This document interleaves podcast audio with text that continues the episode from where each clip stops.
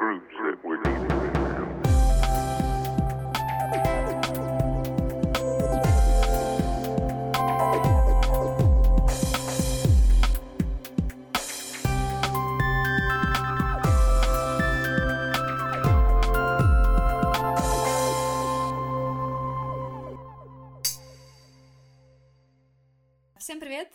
второй выпуск локального подкаста. Меня зовут Соня, я его ведущая и создательница. Если вдруг вы задались вопросом, кто же я такая, то вот краткая сводка фактов. Фотограф, зинмейкер, люблю искусство, живу в Москве, но родилась в Ярославле. И объединив все свои увлечения, я и решила сделать этот подкаст. Здесь я буду разговаривать с художниками, креаторами и другими интересными людьми, которые занимаются культурой в регионах, чтобы понять, как она вообще развивается и что с ней происходит. И сегодня у меня в гостях Анастасия Антонова. Настя, привет! Привет, Соня. Спасибо, что пригласила. Настя, как я могу тебя называть? Потому что у тебя в профиле в Инстаграме в описании стоит, что ты создаешь не моду и не театральные костюмы, а свой уникальный дизайн. Как ты вообще себя идентифицируешь в плане творчества? Я могу идентифицировать э, свое творчество, наверное, как э, поиски, да не наверное, а точно, как поиски, как синтез всесторонне получ... получаемых знаний, опыта, вдохновения и того, что я просто учусь. Вдохновение от того, что я получаю от людей, своего учебного заведения, слава богу. А, и с момента своего временного отстранения от Инстаграма я задала себе вопрос, о чем я могу говорить. И до момента осознанности буду как раз пребывать в взращивании себя как человека, знающего о чем и как говорить посредством своего любимого дела, разумеется. А давно ты не в соцсетях? Сколько прошло времени с тех пор, как ты ушла? Ну, я бы не сказала, что ушла из соцсетей. Это временная пауза, она еще в феврале случилась до известных всем событий.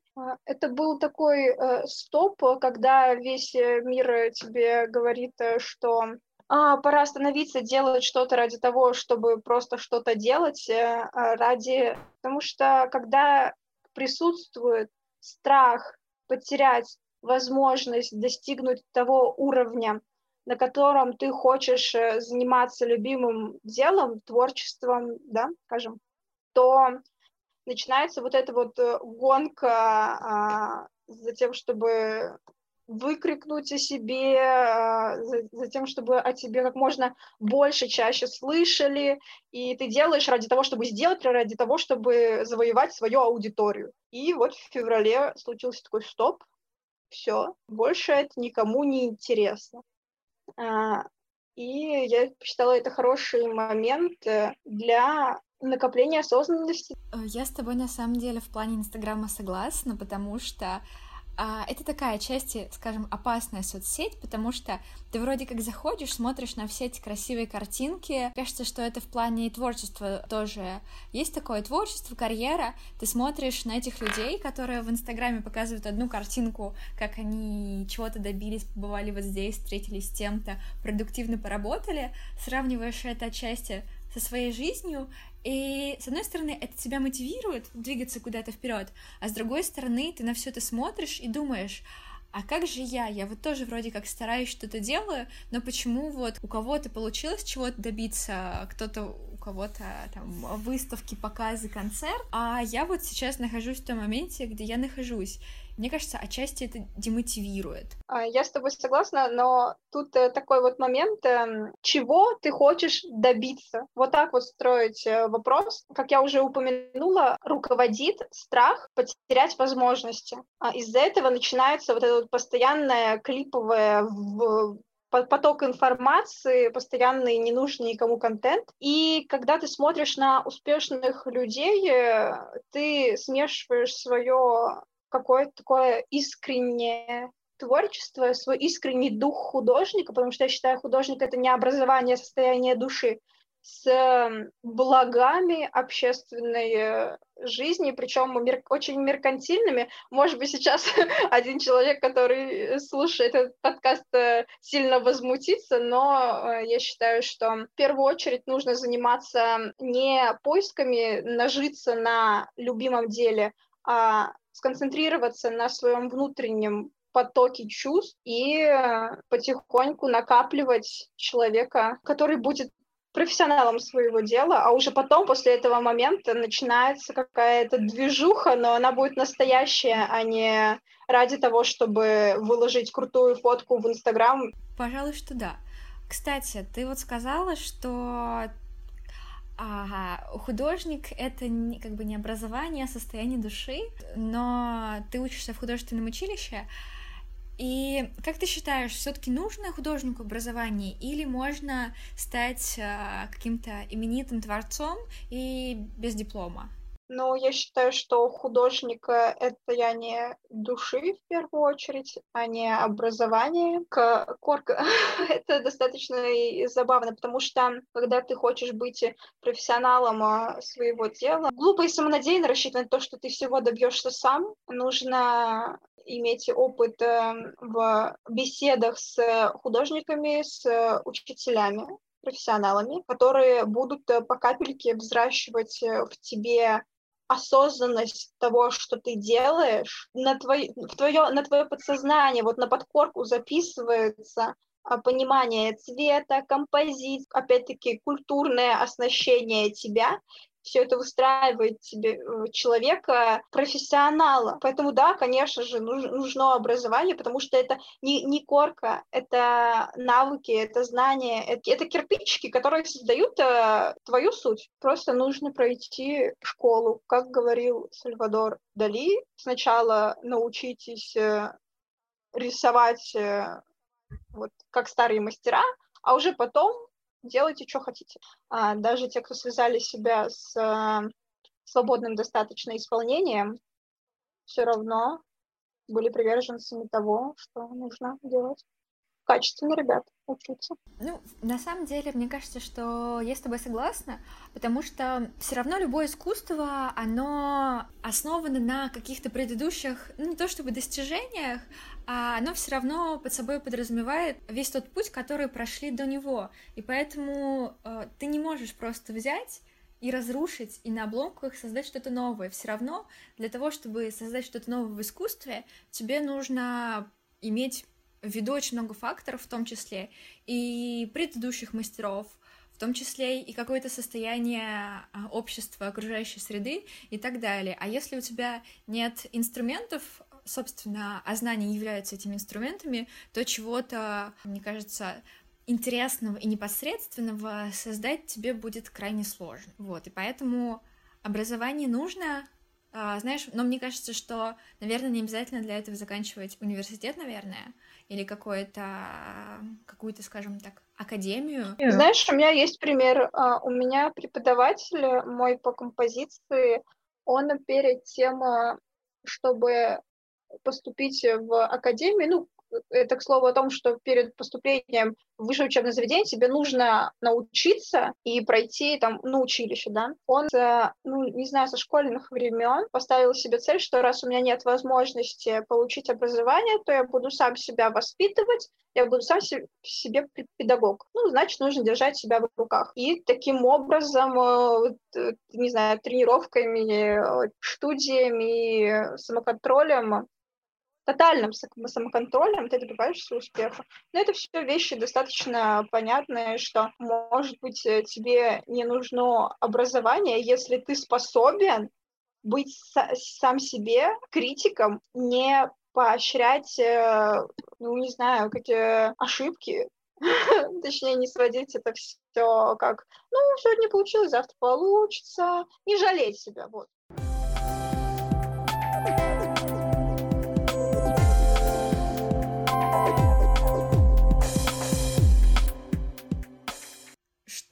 Касается еще университета и какого-то учебного заведения, мне кажется, что вот что оно дает точно, это такое некое сообщество связи, потому что в целом, конечно, ты можешь сам, особенно в современном мире, очень много навыков и знаний приобрести, но тебе все равно нужно где-то искать друзей, знакомых, какие-то профессиональные связи, и в этом универ, конечно, очень сильно выигрывает. И мне кажется, что вот в творческой среде в целом очень важно вот это вот комьюнити, которое образовывается вокруг художника, вокруг человека, это важно, но, например, переходя уже конкретно к Ярославлю, я замечаю, что у нас достаточно разрозненное художественное комьюнити, то есть есть разные группки, а они достаточно закрытые, не то чтобы особо сильно коммуницируют между собой, хотя вообще это бы послужило классным способом передачи какого-то опыта, новостей. С помощью комьюнити тебя могут куда-то посоветовать, дать какие-то рекомендации,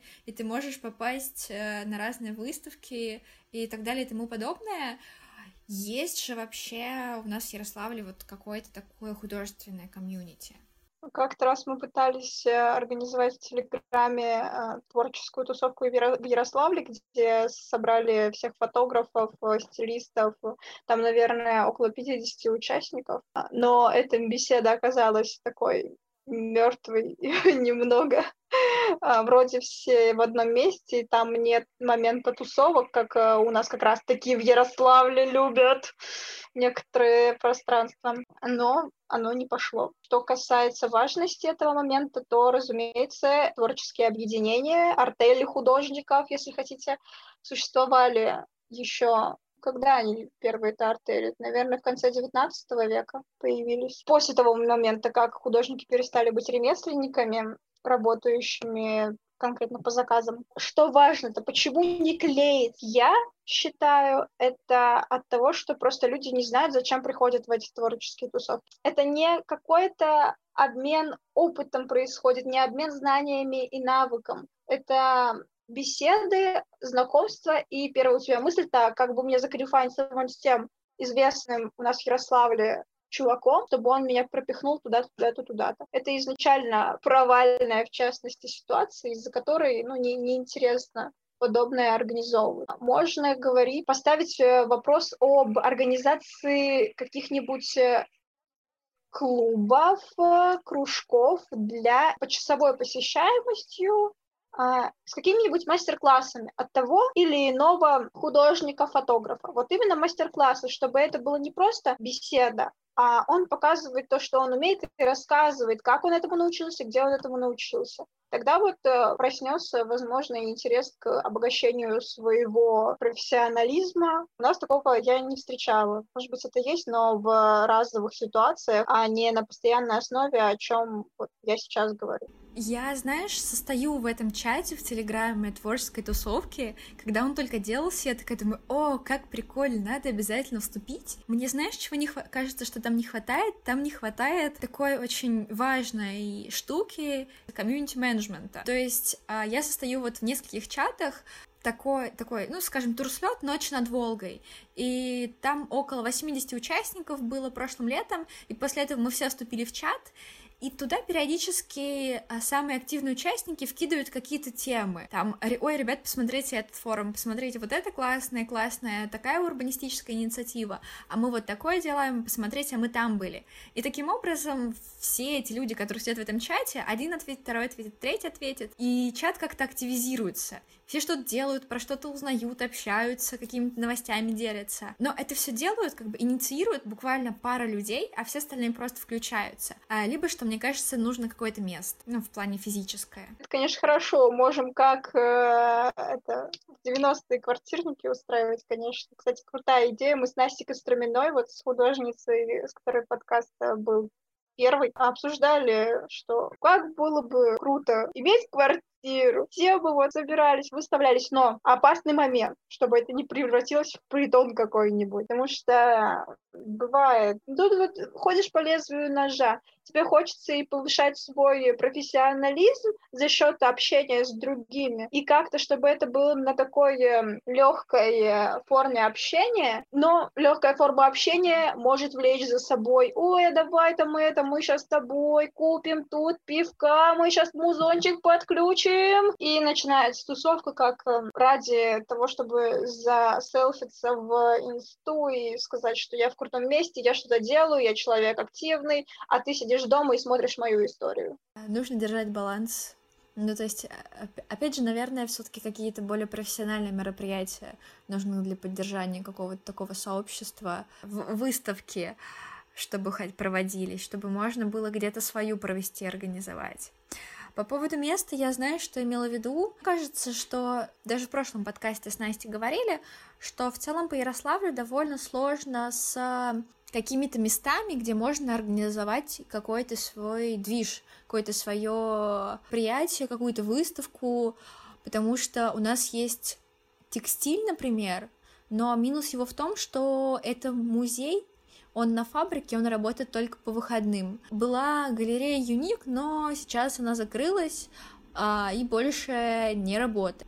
Есть еще а, зал, есть еще зал нужно, но а, я тоже как бы не очень представляю, что туда можно спокойно прийти и сделать с ними свою выставку.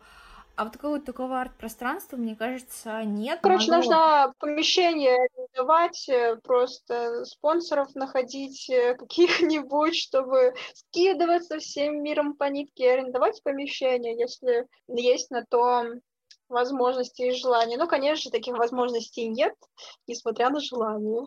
Ну, я, я не знаю, на самом деле, то есть про физическое пространство, где мы могли бы собираться в Ярославле, кроме тех перечисленных, что ты привела в пример, а, я вижу возможности только в именно каком-то разовом посещении, что-то вроде а, лекции, а, то есть из всего перечисленного, что ты сказала, я вижу перспективы только в том, что кто-то из инициаторов будет организовывать мероприятия, там, например, в том же зале Нужина на часа два, где собирались бы как раз-таки единомышленники и проводили то или иное мероприятие.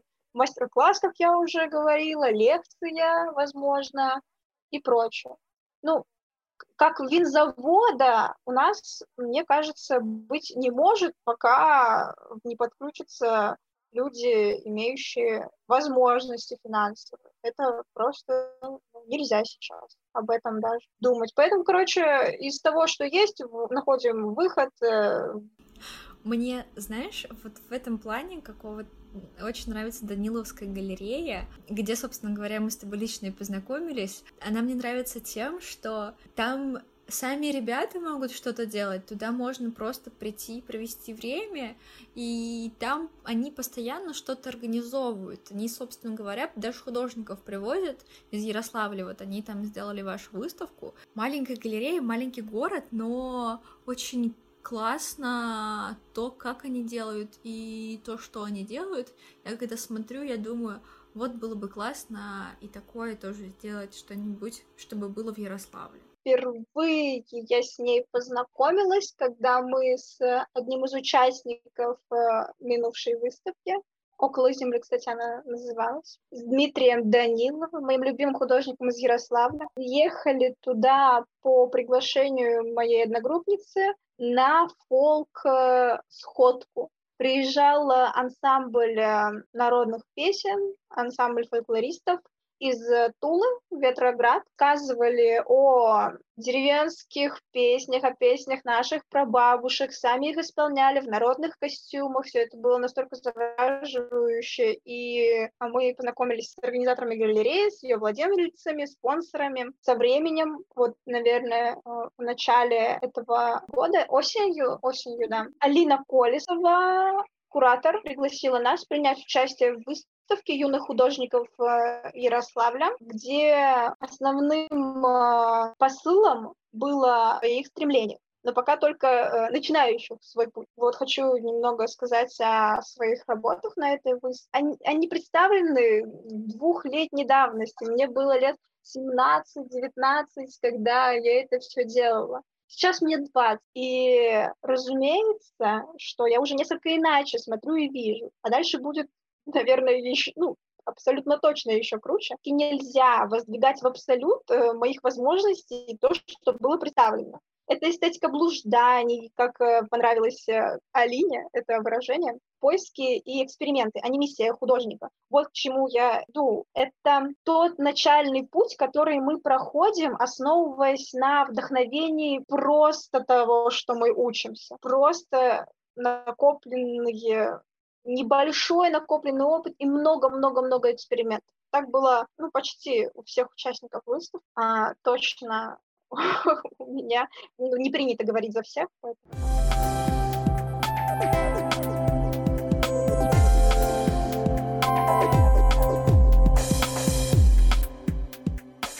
интересная история. Самая первая работа, самый первый мой проект, воплощенный в костюме, а не только на бумаге, был опубликован на обложке журнала Холл. А, в, а, это было, наверное, в 2019 году. Я тогда сделала, помню, папин свадебный пиджак, я его перешила, там что-то еще как-то сделала и привезла этот э, проект в Питер, потому что я познакомилась с очень классным фотографом Аней Николаевой, а, и мы в Питере отсняли этот, ну, знаешь, для себя просто совместное творчество. Отсняли мой костюм на модели. Аня там подсуетилась, отправила фотки в журнал, и они очень понравились, поставили их на обложку. Много ли ты еще до этого где выставлялась? Какие-то из проектов э, публиковались в ряде онлайн-журналов, там каких-то группах ВК. Один из э, тоже знаковых э, моментов, когда совместное творчество с фотографом, как сейчас говорят, залетело. Я сотрудничала с Натали, Гавриловой, это фотограф из Костромы, мы с ней были в Крыму, и по приколу, там, что мы хотели что сделать вместе творческое, за 10 минут так на закате там сделали пару кадров, пошли там дальше петь, танцевать, она выложила эти фотографии к себе в профиль, и все, она после этого момента крутой фотограф, э, к которому только после этой съемки пришло там 5 тысяч подписчиков, а, и ее, и эта съемка, ее съемка попала в, в тот журнал, в котором публикуются ее любимые фотографы. Вот что очень меня порадовало и вдохновило. Ну, представляешь, вот так вот ни с чего ты делаешь что-то очень, очень не зацикленное на результате, очень э, свободная в идее, но твой подсознательный опыт, накопленный, он позволяет тебе сделать нечто, что в итоге залетает. Лучше сказать не залетает, мне не очень нравится это слово, а вызывает э, восхищение у профессионалов. Я согласна, что это очень классно.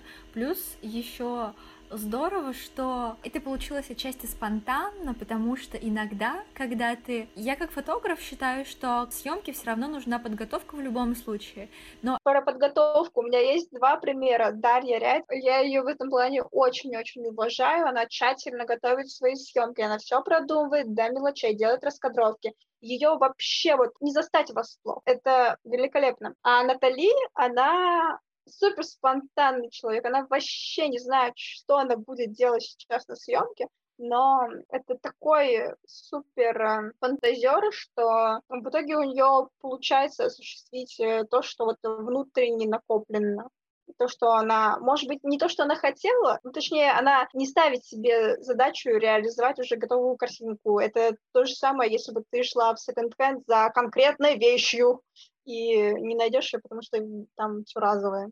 Да, в чем мне нравится периодически такой подход, как у Натали, тем, что ты хочешь творить, но ты не загоняешь себя в рамки подготовки, у тебя нет никаких к себе ожиданий, и ты просто отпускаешь себя в творческий полет, и ты как бы круто, если у тебя что-то выйдет, и ты сможешь из этого что-то потом выложить, что-то использовать в портфолио, что-то преобразовать, э, сделать какие-то необычные классные работы. Но если у тебя выйдет просто хорошо, просто так, как ты делаешь обычно, и ничего особо нового не получится, ты не расстроишься, потому что у тебя не было никаких планов. Вот если смотреть в таком а, разрезе, то такой подход мне тоже иногда нравится, когда ты отпускаешь себя и позволяешь а, творить просто себе, скажем так, просто потому что тебе хочется.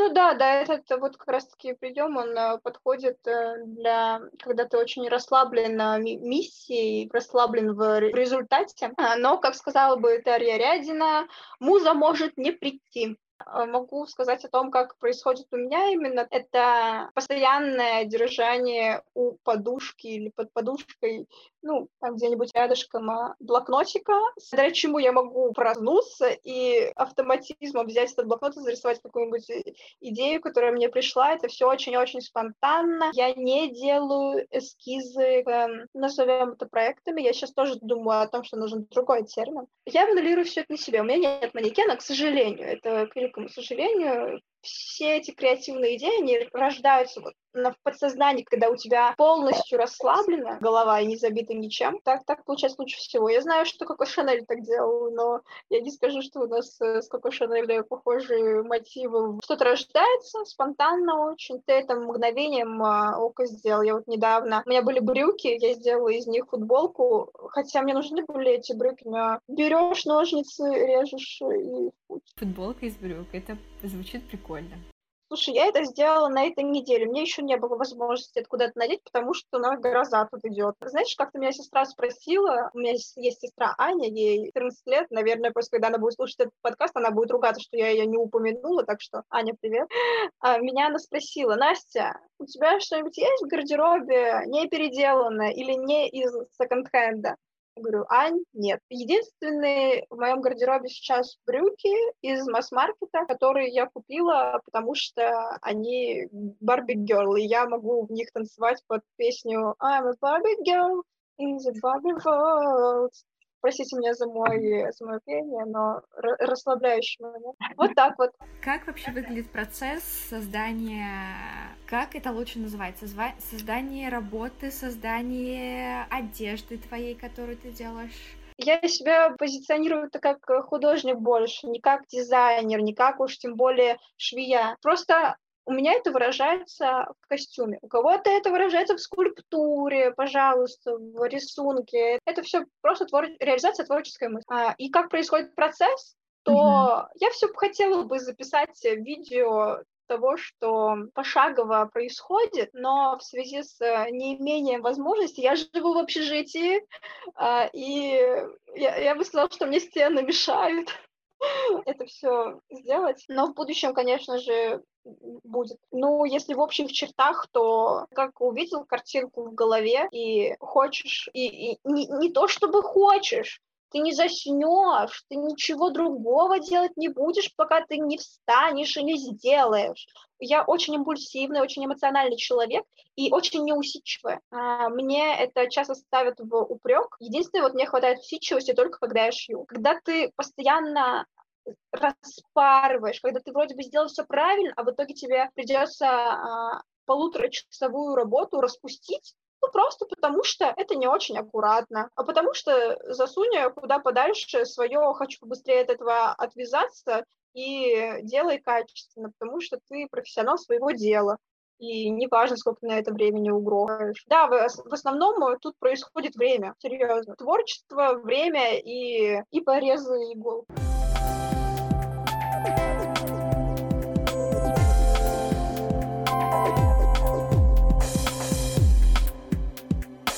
Рассказывая замечательную историю своих 16 лет, я тогда училась в девятом классе, ходила, ездила в студию, подготавливалась к поступлению в училище наше. И рисовала эскизы. У меня вот до того первого проекта, который попал на обложку журнала, все, вся творческая мысль выражалась только в набросках. Я ничего вообще там, очень мало-мало шила только куклам. Все это было на бумаге. И я наткнулась на какой-то конкурс, даже понятия особо не имела, что это за конкурс. У меня была цель просто поучаствовать где-нибудь, просто ради того, чтобы, ну, хотелось. Не знаю, просто хотелось где-нибудь. Не, я не знаю. Это был как раз-таки конкурс Mercedes-Benz Fashion Week. Премия Дай 5, э, что дизайнер будущего, да. Ну и нужно было придумать костюм для одной из селебрити, которые участвовали бы в этой премии, которая проходила вот э, на момент моих 16 лет. Я сделала три, кажется, эскиза, все отправила и так, забыла об этом конкурсе. Потом приходит результат, что меня приглашают участвовать в финале, это приглашают в Москву, показ, ну, будут отшиваться эскизы, платья участников, э, финалистов, и пускаться по подиуму только вместо моделей э, селебрити, там были Виктория Дайнека, кстати, о ней поподробнее потом будет, Лися Нутяшева, что Клава Кока, Галина Сергеевна из «Папиных дочек» и прочее, прочее. Мы с родителями поехали. Большое спасибо моим родителям, потому что они меня всегда в этом поддерживали, и если даже в каких-то моментах не понимали, то просто верили в то, что я понимаю. Мы поехали, приехали, я обалдела от того, что нахожусь за кулисами мира моды,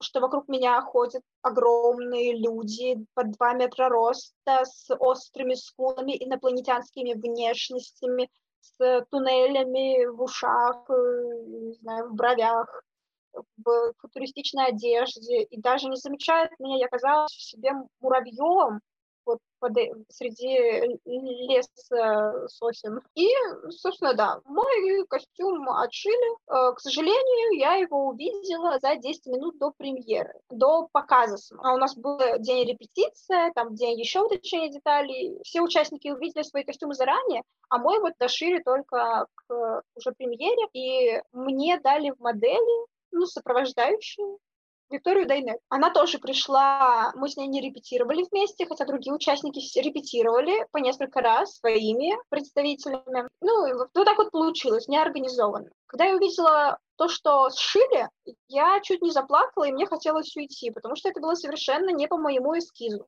Э, во-первых, цвет отличался, отличался материал, материал был совершенно отвратительный. У других участников было все классно, да что-то только у меня нехорошо все было. И да, Виктория побежала, такая, «А так, кто мой, там, схватил меня за руку, и мы пошли. Мы пошли заключающими. Круг вот э, подиумный. Э, а я, я нервничаю, я переживаю, я иду с ней за руку, вокруг вспышки, камеры, что-то все там что-то мне выкрикивают. Э, одна девушка сказала, что мое платье ей понравилось больше всех, хотя я в этот момент подумала, не стыдно, что я сейчас вот, вот это вот представляю, это не мое платье.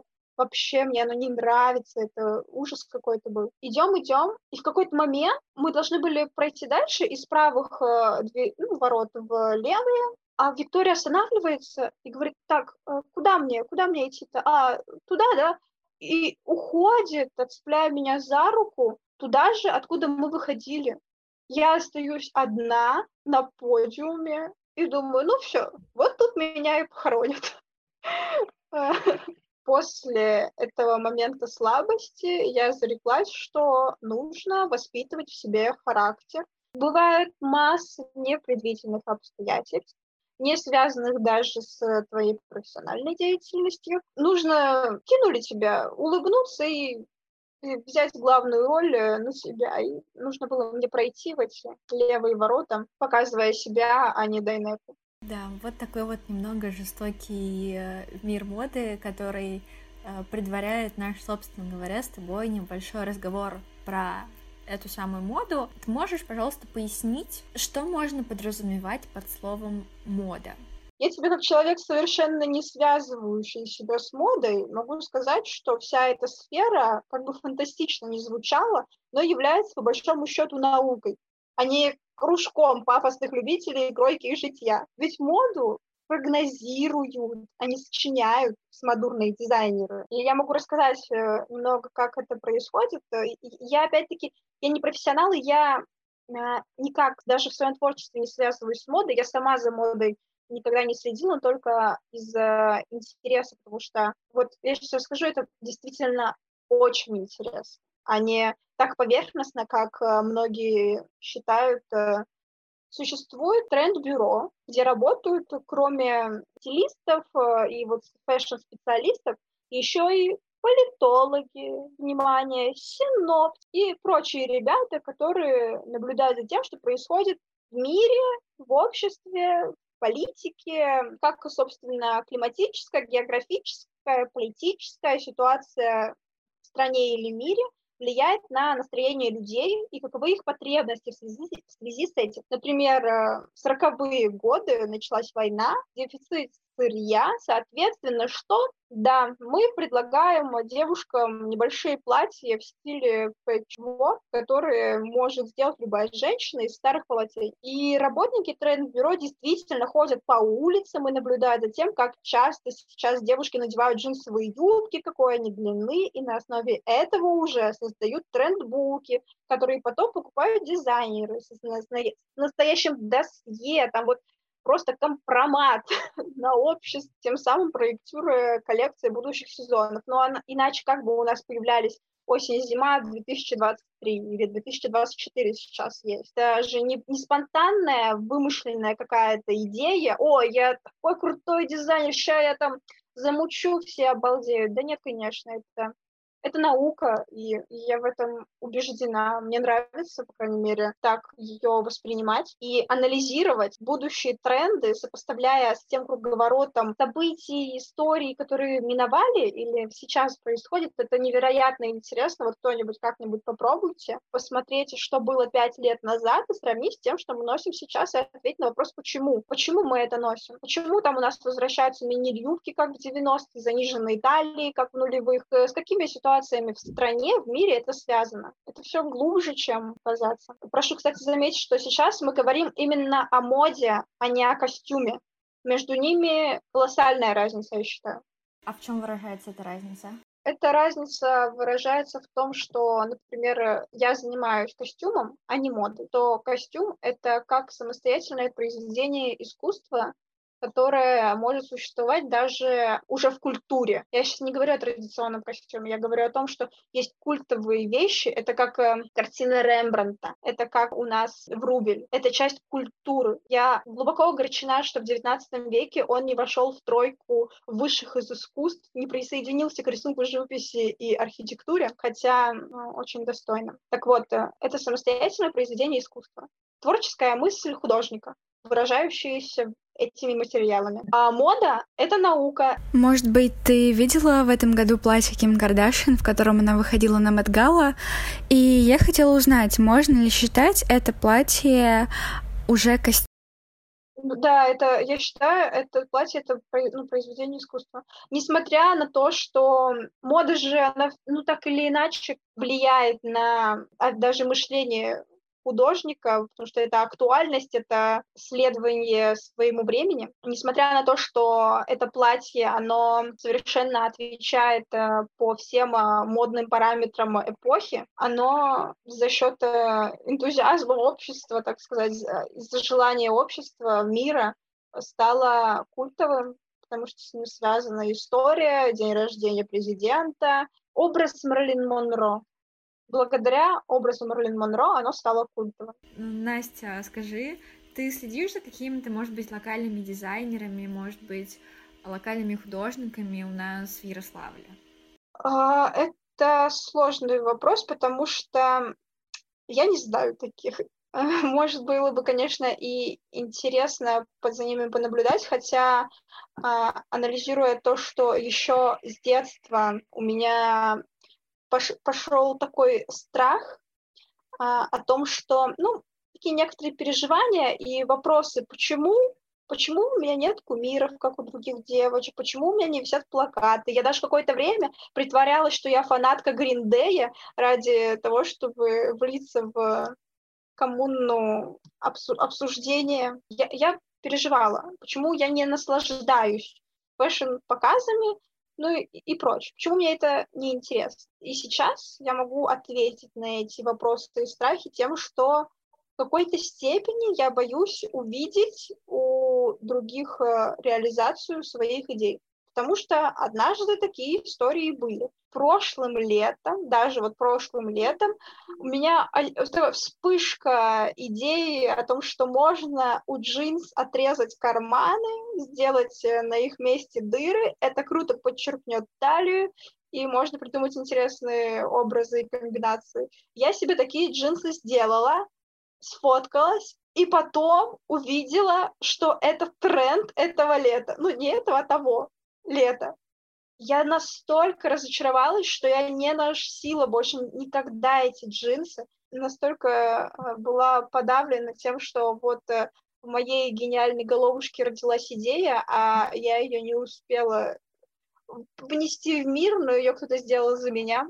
Так что, да, поэтому предпочитаю опираться на опыт истории, на опыт культуры, черпать знания оттуда и вот актуализировать под нынешние времена, так сказать. А ты не думаешь, что вот такое и ты такое сделала, и этот тренд, то есть дизайнеры такое сделали, это наоборот очень круто, и означает, что ты в целом мыслишь на одном уровне, например, с какими-то передовыми людьми, которые все это изучают. Да, я об этом думала, и я себе этой мыслью грела, и в какой-то момент даже думала, вау, да, да, я крутая, но, конечно же, тут э, нельзя говорить о, о самодовольстве, потому что все-таки костюм для меня это было, это пошло все вообще с Я никак никогда не думала, что буду заниматься чем-то другим. У меня не было выбора профессии. Никогда. Это удивительный момент. Я когда у мамы спросила в 4 года, кто такой дизайнер одежды, все, я решила, что я им буду. Подсознательно во мне эта мысль зрела всю жизнь.